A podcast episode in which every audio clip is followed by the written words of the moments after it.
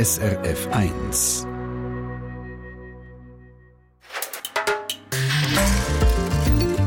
SRF 1.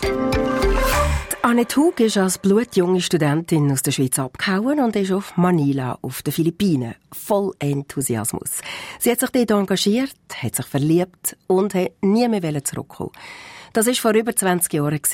Es ist dann anders gekommen. Sie lebt heute als Schriftstellerin wieder zu Zürich. Die Philippinen bleiben aber ihre zweite Heimat. Wie die Zeit dort Danette Hug geprägt hat und warum sie wieder in die Schweiz gekommen ist, das hören wir in der Porträtsendung Menschen und Horizonte am Mikrofon Regi Sager.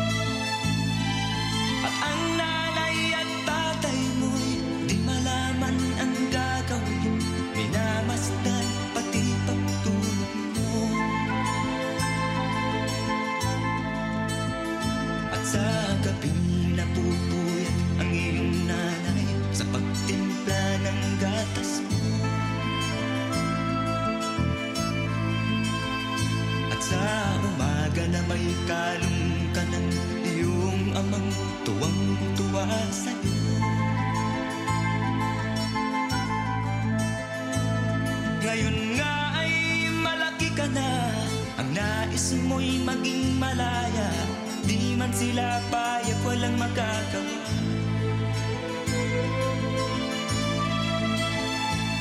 Ikaw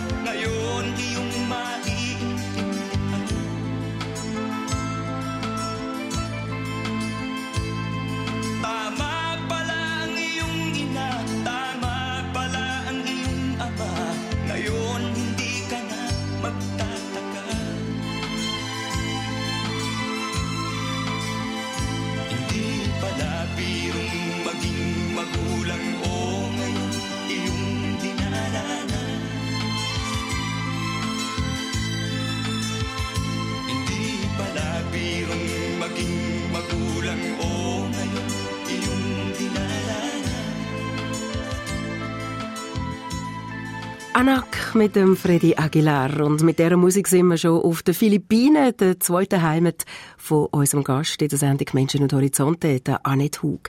Als junge Frau ist sie alleine dort gereist und hat sich sofort ins Land, in die Sprache und in eine Philippiner verliebt. Das hat sie ähm, SRF-Redakteur Felix Schneider erzählt.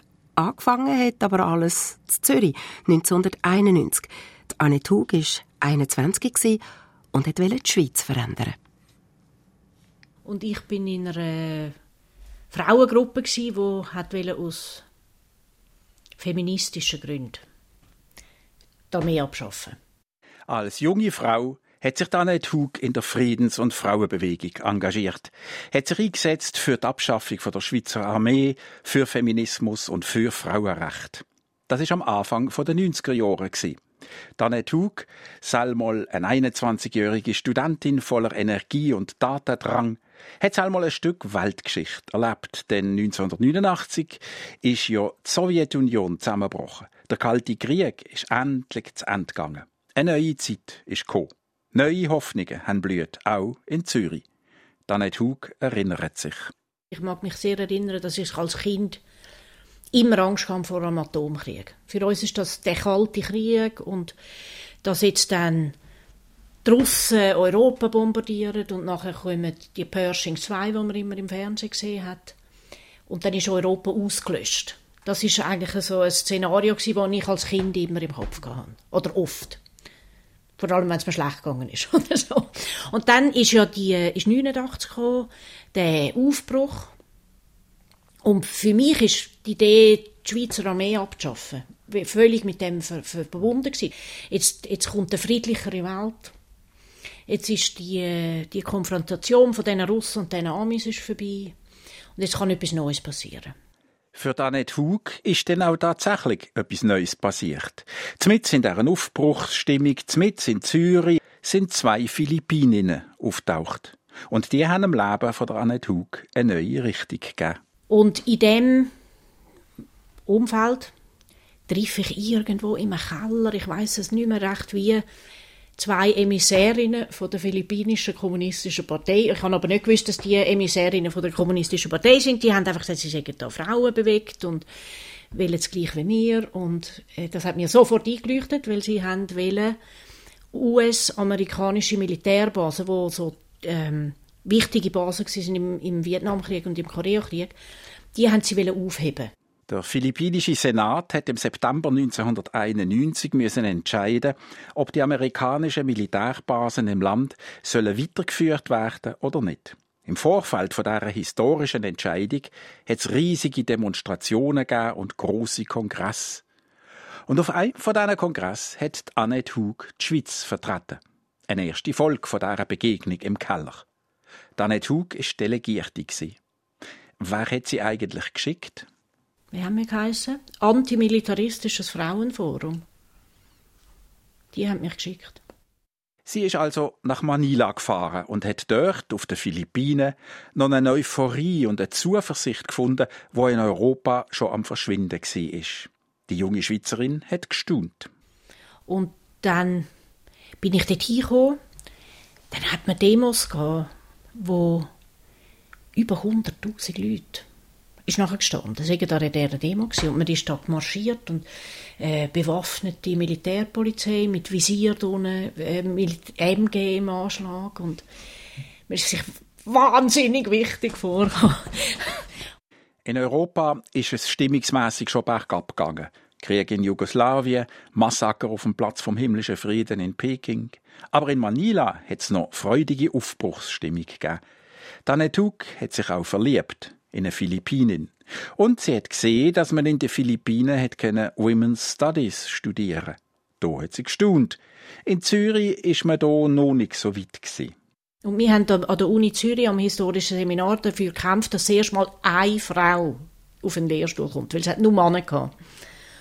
Und dann hat man uns da altväterlich erklärt, dass wir ganz altmodisch sind und heute sage ich Gender, oder? Gender heisst Geschlecht und das können auch Männer und wir sind biologistisch, dass wir überhaupt noch Frauen wählen, also und ich, ich, ich, ich habe gefunden, nichts wie weg. Und es ist dann total lässig, sie können äh, an der Uni Zürich zum Oberassistenten und sagen, wissen Sie, ich muss da. Was mich interessiert, gibt es in den Philippinen. Und nicht in der Schweiz.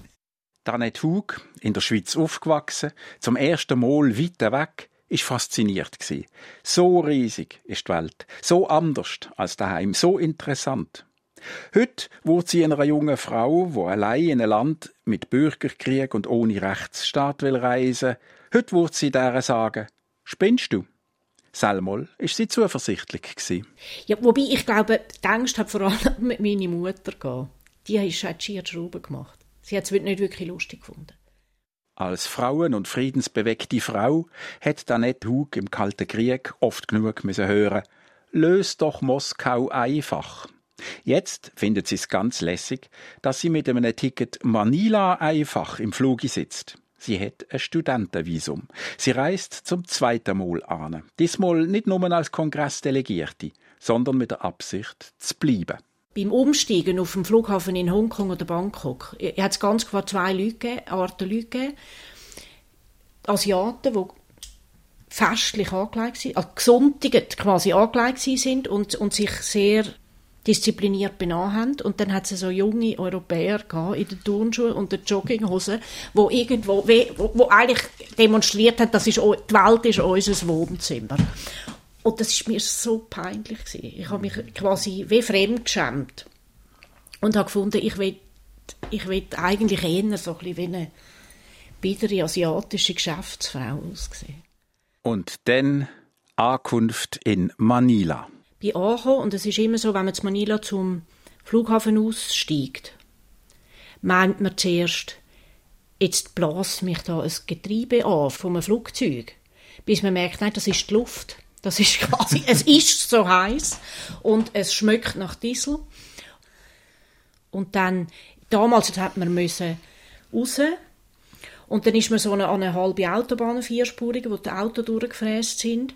Und hinten hat es eine Abschrankung mit einem ganz Gehöfe, wo sich Tausende von Leuten dran gedrängt haben und irgendwie versucht haben, diesen Leuten, die sie sind, abholen, zu winken und zu sagen, da bin ich.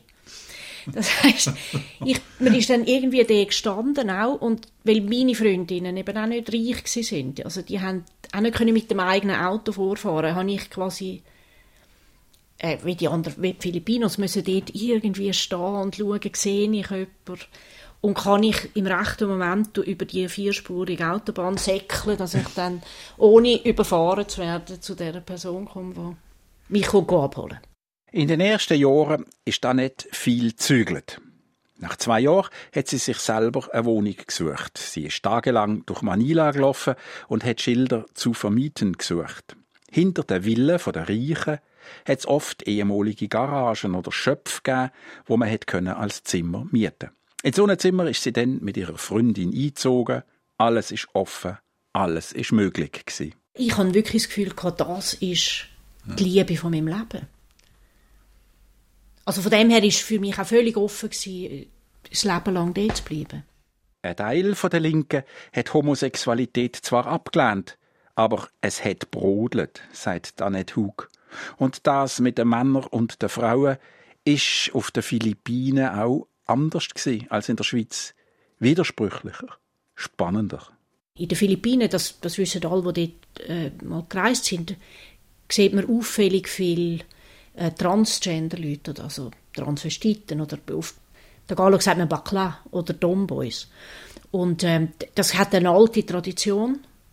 Das gehört ein bisschen dazu. Und eigentlich, obwohl die Ideologie sehr katholisch ist, ist es im Alltag, finde ich, toleranter als bei uns. Wie der Alltag von dem jungen Glück aussieht, das hören wir hier im Menschen und Horizonte auf SRF 1, gerade nach der Texas. I don't want a lover.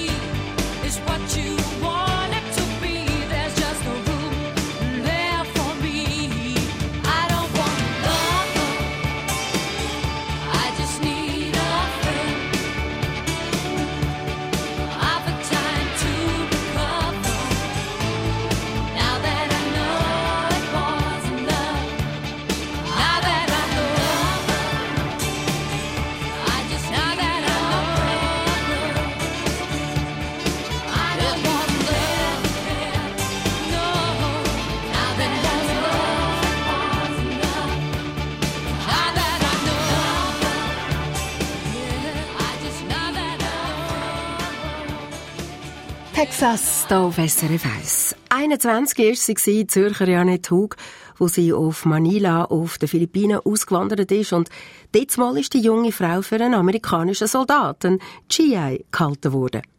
Wie es dazu gekommen ist, das erzählt sie in der Porträtsendung Menschen und Horizonte, ähm, SRF-Redakteur Felix Schneider. Damals hat es noch nicht viel Weisse Also, es war äh, normal, gewesen, dass Kinder mir nachgerufen haben auf der Straße, hey, G.I. Joe, G.I. Joe. G.I. Joe ist, ist so eine Comicfigur, ist so eine, ein Ami-Soldat. So wie der, wie der Barbie Ken. Ähm, einfach so als Plastikfigürli hat haben alle mit dem äh, G.I. Joe gespielt. Aber das hat auch geheissen, für die Leute bin ich ein amerikanischer Soldat. Weil Weisse sind entweder Missionare oder Soldaten. Und das ist dann für meine Freundin ein Problem gewesen, weil wenn man sieht, sie läuft jetzt mit mir Hand in Hand, dann gehen die Leute automatisch davon aus, sie ist eine Prostituierte. Das ist eben eine Auswirkung von diesen Militärbasen. Das geheißen Rest and Recreation. Also Olongapod war eine Stadt, wo 15'000 Prostituierte, 5'000 Hafenarbeiter gewohnt haben, wo, wo dann einmal die 40'000 Soldaten, die in, in Schübe gekommen sind, bedient haben. Also das war völlig drin gewesen. Ein Philippiner, der da mit einem Army-Soldat rumläuft, ist eine Nutte. Und dann hat meine Freundin gesagt, das geht nicht. Ich ruiniere da meinen Ruf. Das heißt, ich musste die Haare wachsen lassen, musste anfangen, ein Handtäschchen zu tragen und ich musste lernen, so ein bisschen femininer zu laufen, dass alle merken, das ist eine Frau. Damit wir einfach als gute Freundinnen durchgehen. Umgang von den Geschlechtern miteinander, wie ist denn das so im Alltag? Es war recht trend. Trend? Ja, also ich- gut, ich bin auch eben wirklich in der Frauenbewegung gewesen. Also ich habe relativ wenig Männer kennt. Und ich habe Women's Studies studiert, das heißt an der Uni bin ich auch vor allem mit Frauen zusammen gewesen. Man kann nie recht sagen, äh, sie haben jetzt Frauen dort eine stärkere Position als bei uns. Es ist einfach unterschiedlich. In den meisten Familien haben Frauen ganz klar Kassen. Also auch die Männer geben das Geld ab und die Frauen verwalten es. Es gibt weite Teile vom Kleinhandel und mittleren Handel, die in Frauenhand sind. Reishandel zum Beispiel. Ähm, umgekehrt gibt es relativ viel Gewalt gegen Frauen, auch relativ krass. Also Sti Frauenstimmrecht gibt es jetzt 1936 im Unterschied zu 1971. So. Ja, im Unterschied zur Schweiz, ja. Sind Sie denn auch konfrontiert gewesen mit dem, was Ihre Mutter befürchtet hat, nämlich politische Wirrnisse, Unruhe, krasser Armut? Ja. Am Tag durch hat man einfach geschaut, dass alles funktioniert. Aber ich hatte oft zur Nacht dann schaurige Träume. gehabt. Ähm, oder die Stromleitungen sind immer überirdisch, am Masten. Und da gibt es total wilde Anzapfungen etc. Also es ist ein totales Krüsimüsi, wo man dann sieht an diesen Masten mit diesen Stromleitungen.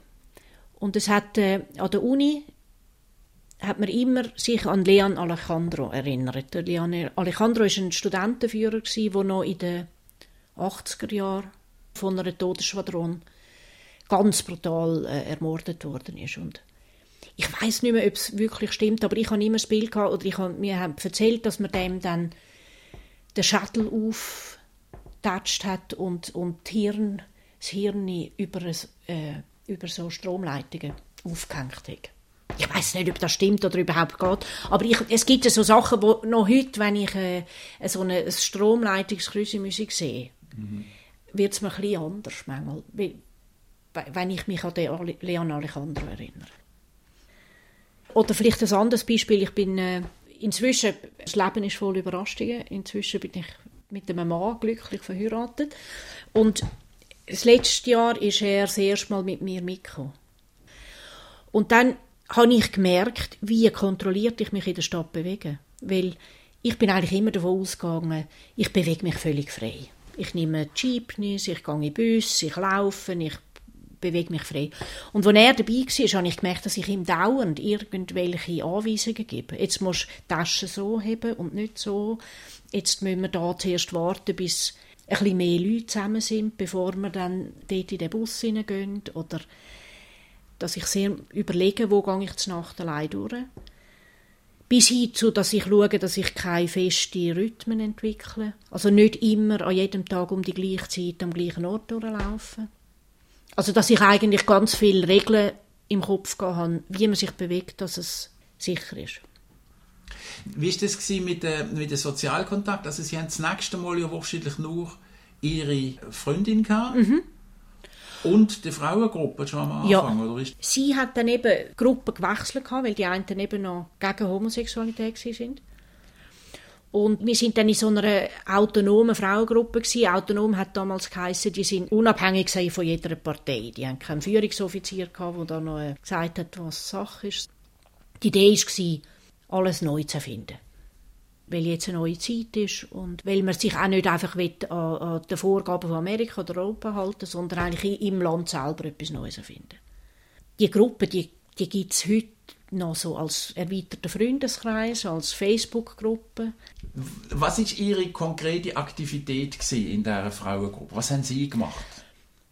Am Anfang habe ich viel Kinder gehütet, weil ich habe ja die Sprache noch nicht so gut können und es ist auch eine nationalistische Gruppe gewesen. also man hat eigentlich nicht wollen, dass jetzt da Ausländerinnen die wichtige Rolle spielen. Die Frauengruppe ist sehr aktiv in dem Olongapo. Oder das amerikanische Militär ist ja dann abgezogen. Und dann hat man aber 15'000 arbeitslose Prostituierte gehabt. Und das ist für mich sehr einschneidend gewesen, dass ich gemerkt habe, auch jetzt all die politischen Bewegungen, die sich da wahnsinnig echauffiert haben, wie die Amerikaner unsere Frauen schänden etc., das hat die ein, überhaupt nicht mehr interessiert, sobald die Amis weg sind. Die Frauen sind völlig auf sich allein gestellt. Das war eine Hungersnot quasi unter diesen Frauen, weil die haben plötzlich kein Einkommen mehr gehabt. Eine Arbeit war, dass man mit einer, einer Gruppe von Prostituierten, die sich organisiert hat, äh, versucht hat, einen kleinen Reishandel aufzuziehen. Aber meine Arbeit war sehr bescheiden. Ich habe dann einmal denen ihre Kinder gehütet, während dem Workshop, wo sie da sind. Wie war das denn gewesen, zum Beispiel zum Essen, zum Kochen? Ich wollte natürlich wollen dann einfach so kochen, wie man dort kocht. Und mit der Zeit habe ich dann schon auch noch irgendwo herausgefunden, wo ich so eine westliche Bratpfanne kann kaufen kann. Und nicht einfach alles im Wok oder so. Der Magen hat nie irgendwie Sehnsucht gehabt nach einer Brotwurst, einer schweizerischen. Nach St. Bratwurst nicht, aber nach Brot. Richtig gutes, dunkles Brot. Zum Beispiel etwas, wo eine sehr grosse Umstellung war, ist das Waschen. Es hat eigentlich keine Waschmaschine gegeben. Am Anfang habe ich mich wahnsinnig blamiert. Dann habe ich dann gesagt, ja, ja, von Hand waschen, das kann ich auch. und dann haben, äh, habe, ich, habe ich da mal gewaschen und die Wäsche hat gestunken. Äh, So richtig, dass es, äh, dass es dann nicht nach dreimal Waschen langsam ein bisschen schmuddelig wird, ist es eben noch schwierig. Und man hat, dann man hat ja nur Kaltwasser. Also es, es gibt keine Warmwasseranschlüsse in den Häusern. Ich habe dann verstanden, wie geht das, dass aus dem grössten Slum, und es gibt sehr viel wirklich grobe Slum, da sieht man aus diesen Häusern, wo wirklich äh, so ein Estero, so, einen, äh, so eine Art Kanal, wo einfach ein Dreckbrühe ist und dort drinnen wird die Wäsche gewaschen und man weiß nicht, was sonst noch alles. Und aus diesen Quartieren sieht man jeden Morgen kolonnenweise Schüler, kleine Kinder, in leuchtend weißen Schuhenuniformen abmarschieren in die Schule. Und ich habe immer gedacht, wie bringen die das an, dass die mit dem Wasser und ohne irgendwie, ohne wirklich gute Mittel, dass die können äh, so leuchtend weisse Hemper immer haben. Und dann habe ich verstanden, was Chavel für so eine Mutter in so einem Land bedeutet. Einsichten ins Wäschwaschen von der Annette Hug zu Manila. Wenn sie aber hätte wollen erfahren, wie sie auch mit kaltem Wasser so saubere Wäsche hinbringt, dann hätte sie die Landessprache der Philippinen lernen. Alles andere als eine einfache Sprache. Wie sie es trotzdem geschafft hat, wie sie sich so quasi Eselsbrücken geschaffen hat beim Auswendiglernen von den Wörtern, wo ihr überhaupt nichts gesagt haben, das erzählt uns Annette Hug. Hier in der Sendung Menschen und Horizonte auf SRF 1 nach der Tina Turner Open Arms.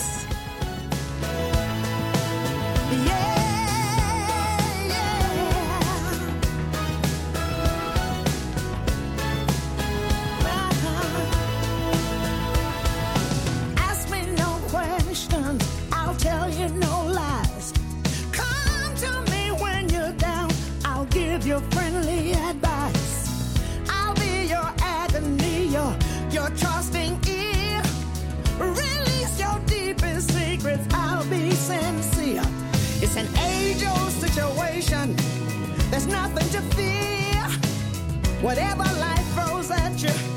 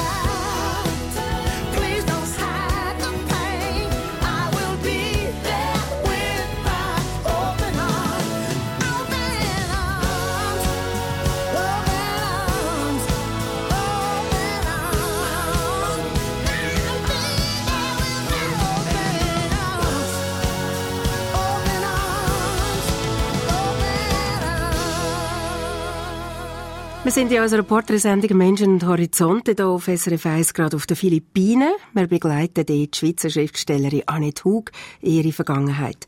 Sie hat in den 90er Jahren zu Manila gelebt. Und Dort können zwar viele Leute Englisch, aber eben nicht alle. Annette Hug hat aber Land und Leute wirklich kennenlernen Darum hat sie die Sprache vom Land lernen. Tagalog. SRF-Redakteur Felix Schneider. Tagalog. Wie klingt das? Ich habe der Annette Hug gesagt, sie soll mir doch einmal etwas aufsagen oder zitieren auf Tagalog. Die Annette Hug denkt einen Moment nach und sagt dann, Letztes Jahr an einer Lesung hat mich jemand gefragt, ob ich nicht könnte durch diese hohle Gasse muss er kommen, wie das tönte. Auf Tagalog. auf diese Idee kommt sie, weil ihr letzter Roman der Titel hat Wilhelm Tell in Manila. Es geht in dem Roman ums Leben von José Rizal. Das ist ein philippinischer Freiheitskämpfer, Augenarzt und Schriftsteller wo 1896 hingerichtet worden ist. Mit der Begründung, er hätte sich an der philippinischen Revolution gegen Spanien beteiligt. Der José Rizal hat im Laufe von seinem Leben während einem Aufenthalt in Deutschland im Schiller sie Wilhelm Tell kennengelernt. Und er ist dermaßen begeistert vom Aufstand der Schweizer Bauern gegen die Habsburger, dass er das Stück in seinen Mutterspruch übersetzt hat, eben ins Tagalog.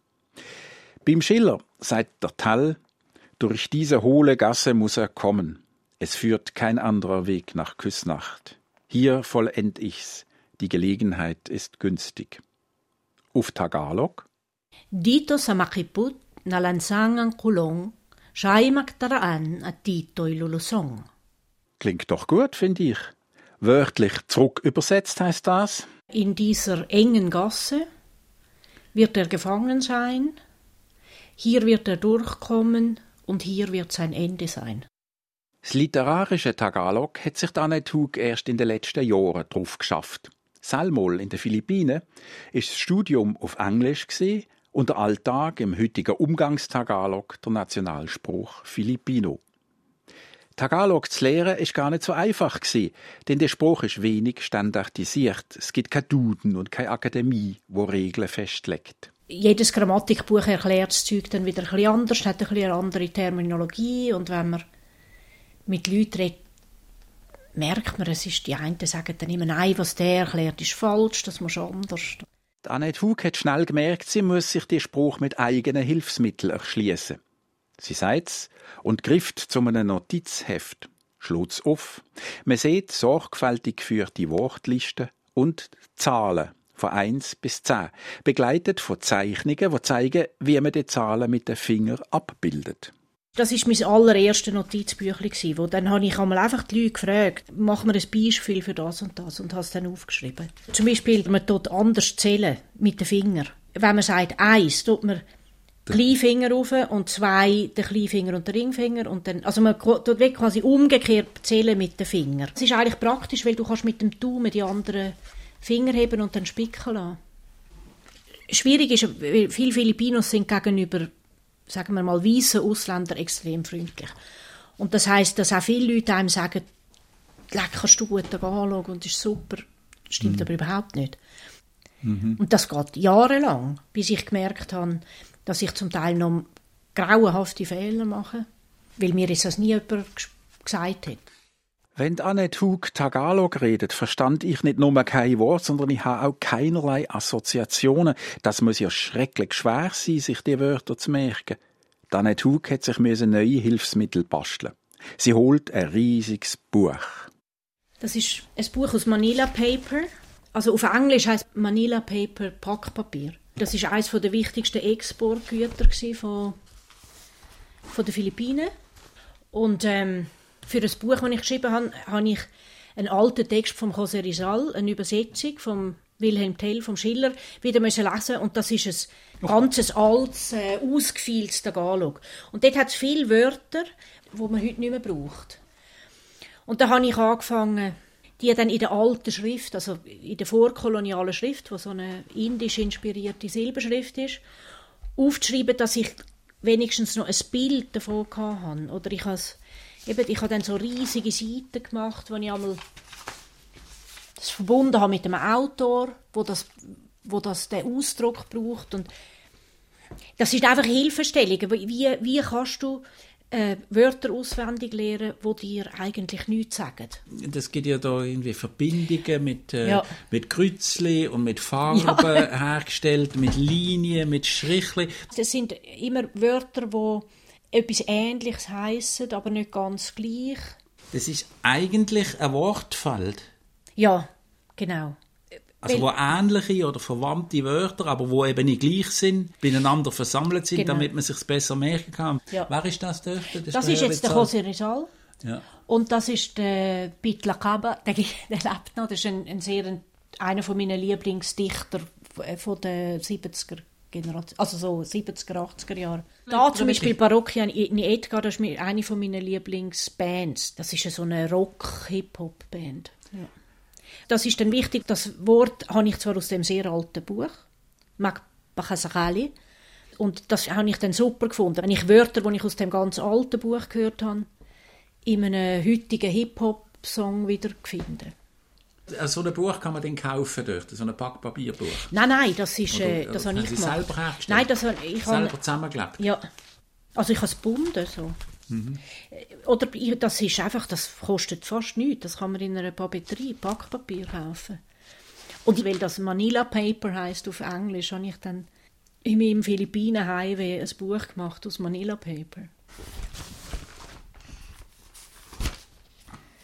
Das ist mir eine wichtige Seite, weil es gibt ganz, ganz verschiedene Wörter für Nachdenken, Reflektieren, Analysieren etc. Guni Guni ist eher so ein, bisschen ein fantastisch sich etwas ausdenken. Muni Muni ist wirklich eigentlich reflektieren. Nilai Nilai ist eher richtig analysieren. Einfach das fasziniert mich, weil, weil es gibt auch heute, es- letztes Jahr hat wieder ein Politiker gesagt, man solle nicht Filipino reden im politischen Diskurs, weil das sei viel zu wenig präzise. Die alte Idee, das sei eine primitive Sprache und, und nur Englisch könne wirklich äh, präzise sein. Und es gibt, es ist aber so eine reiche Sprache. Also das ist jetzt zum Beispiel, das ist ganz interessant, das gibt es auf Chinesisch und äh, Russisch ist das ein ähnliches Problem, dass man zum Beispiel das Wort wild fast nicht kann übersetzen Wild. Wild, weil bei uns hat ja wild auch, äh, auch ein bisschen eine attraktive Seite. Also das ist etwas äh, Interessantes, etwas Abenteuerliches. Und das sind jetzt alles Wörter, die im weitesten Sinn könnten als wild übersetzt werden. Aber Magubat heißt einfach, das ist ein das ist ein Urwald und ein Urwald ist, ist etwas Gefährliches. Also da, da geht man nicht einfach spazieren. Mapanglao heißt, das ist total überwachsen von Lianen. Da- Also heißt einfach, man kommt nicht durch. Masukal ist auch eher äh, zum Teil glaub, äh, richtig wild im Sinne von wilde Tiere, also, also gef- gefährlich. Also alle, alle Wörter, die es für wild gibt, sind, sind wirklich gefährlich, negativ. Und da merkt man auch, eben, man, muss- man muss, glaube eine gewisse Distanz haben zu einem realen Urwald und zu einer re- realen Wildnis, um das wieder können romantisch finden. Danette Hug hat gern Rapper und Hip-Hopper. Vor allem, wenn die alte Traditionen wieder aufgreifen, wie es Balaktasan. Balaktasan heißt ein altes Spiel, wo schon Kinder spielen. Es ist eine Art Wortkampf. Einen oder eine fährt an mit einer witzigen Ziele, ein anderer muss antworten und zwar mit einem Reim. Das Spiel heißt nach dem großen nationalen Dichter von den Philippinen, ähm, Francisco Balaktas.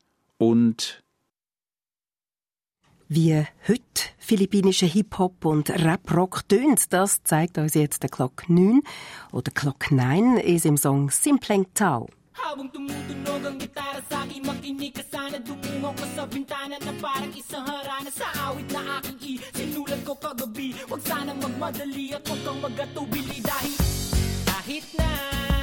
Wala akong pera Kahit na sa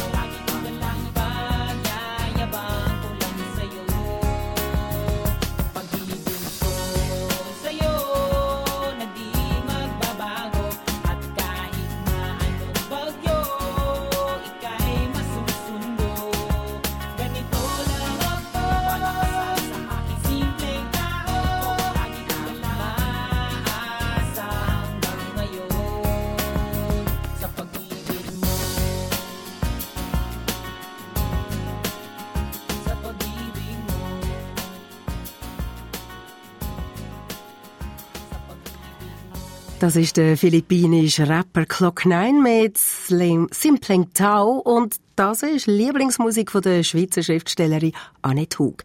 Sie hat als junge Frau anfangs 20 für immer wollen auf den Philippinen bleiben. Es ist dann aber anders gekommen. Sie ist irgendwann wieder zurück in die Schweiz. Warum die Planänderung? Und was ist ihr von ihrem Philippinen-Abenteuer geblieben? Das erzählt sie im SRF-Redakteur Felix Schneider im vierten und letzten Teil von unserer Porträtsendung Menschen und Horizonte. Die Philippinen sind für Annette Hug zur zweiten Heimat geworden. Da sitzt sie in Zürich, hebt in der Hand einen Comic von ihrem philippinischen Lieblingsautor und sagt, Wenn ich jetzt diese Comics lese, dann fühle ich mich ein bisschen daheim. Einfach weil ich drei wichtige Jahre von meinem Leben oder von meinem Erwachsenwerden, sagen wir mal so, dort verbracht habe. Merke ich, es gibt einen Teil von mir, wo eigentlich dort daheim ist. Oder wo auch mit Leuten, die das erlebt haben, die Szenen. Eben wenn ich mich mit den alten Kolleginnen wieder treffe. Aus selber Zeit. Wo man merkt, irgendwie, wir haben zusammen etwas Wichtiges erlebt, eine wichtige Zeit, äh, eine wichtige Zeit einerseits fürs Land, vielleicht ein bisschen für die Welt, eben die Ende vom Kalten Krieg, aber auch in unserem eigenen Leben ist es eine wichtige Zeit gewesen. Und dass das eine, Verbindung gibt, die eigentlich wichtiger ist, als woher man kommt, oder? Trotzdem ist Annette Hug 1995 aus den Philippinen zurück in die Schweiz gekommen. Warum eigentlich? Oh, ich habe wahnsinnig Heimweh gehabt. Ja. Einfach schon irgendwie jetzt meine Familie. Meine Mutter ist dann sehr krank gewesen, ist dann bald auch gestorben. Ich habe zwei jüngere Brüder, die mir sehr wichtig sind. Und es gibt noch einen anderen Grund. Die politische Bewegung, wo sich die Annette Hug dafür engagiert hat, ist ja eine Bewegung gsi, wo die Philippinen hat wollen eigenständiger machen, selbstbewusster und unabhängiger von äußeren Einflüssen. Und das ist völlig klar gewesen, für mich gibt es dort eigentlich gar keine Rolle. Auch Entwicklungsexpertin hat Annette Hug nicht wollen werden. Gar nicht. Ich habe das erlebt. Jetzt ist man in einer Organisation, man macht Projekte und dann kommt jemand von einer nördlichen Organisation, schafft mit, die haben Teil zehnmal mehr verdient als die Lokalen.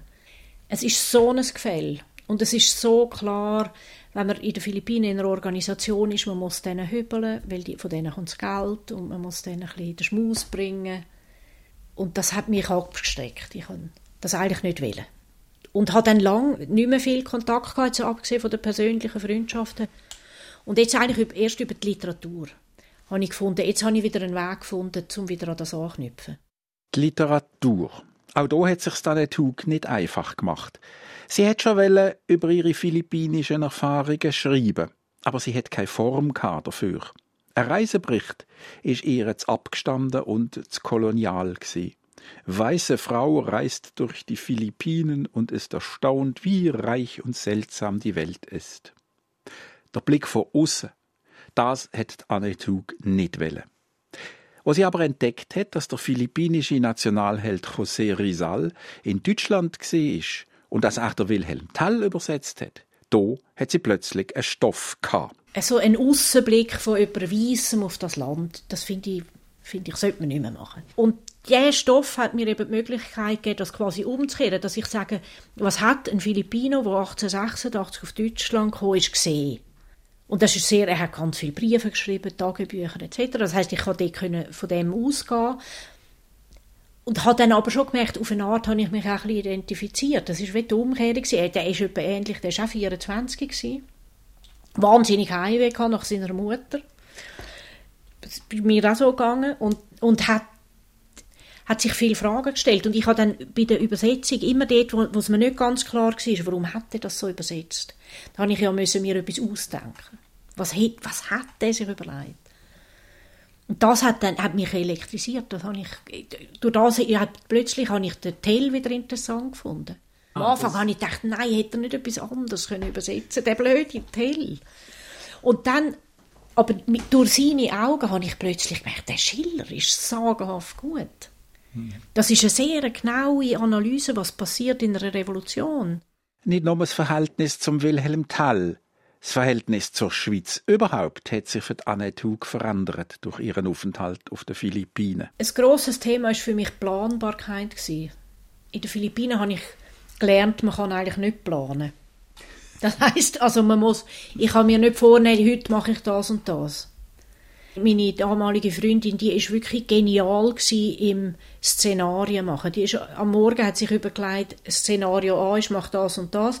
Wenn das nicht klappt, was wahrscheinlich ist, mache ich das und das. Oder die hat immer so verschiedene Möglichkeiten im Kopf gehabt, wie man den Tag strukturiert.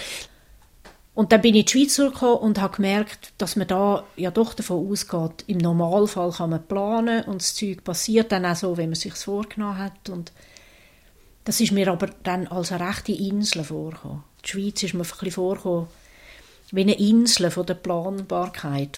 Die Schweiz als Insel von der Planbarkeit im Meer von der Unberechenbarkeit. Wie reagiert Annette Hug eigentlich auf die philippinische Unberechenbarkeit? Am Anfang habe ich gemerkt, ich werde fuchsteufelswild. Zum Beispiel einschreiben an der Uni ist zwei Tage gegangen.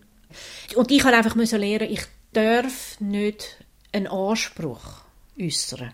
Ich bin mir gewöhnt ich habe etwas zu gut vom Staat. Da gibt es ein Reglement, der Staat und das, und darum geht es das so.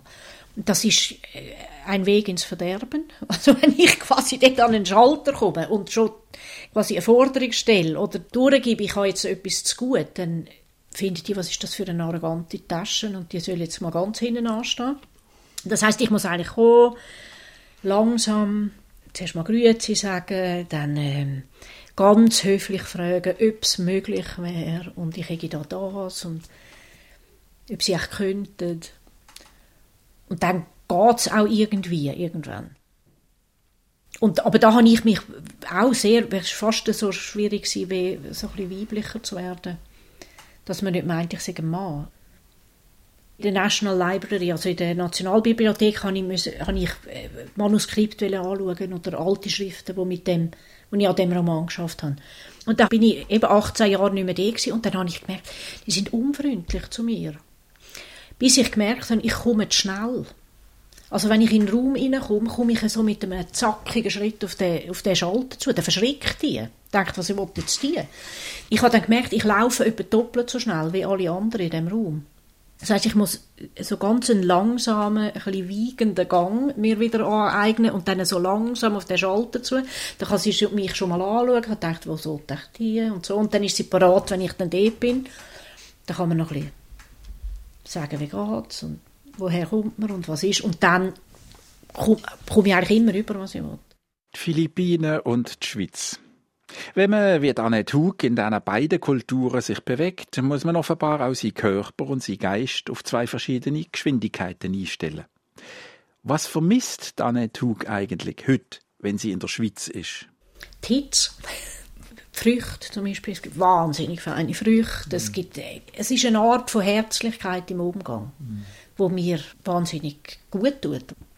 Und dann mit denen von meiner Generation, wo ich dort studiert habe, wo wir auch zusammen aktiv waren, es gibt immer noch eine andere Dringlichkeit in den Diskussionen, dass man findet, man muss doch etwas können ändern es muss doch etwas besser werden und, und auch noch mehr Hoffnung, dass es doch noch gelingen könnte, gewisse Sachen umzureißen. Und das tut mir gut.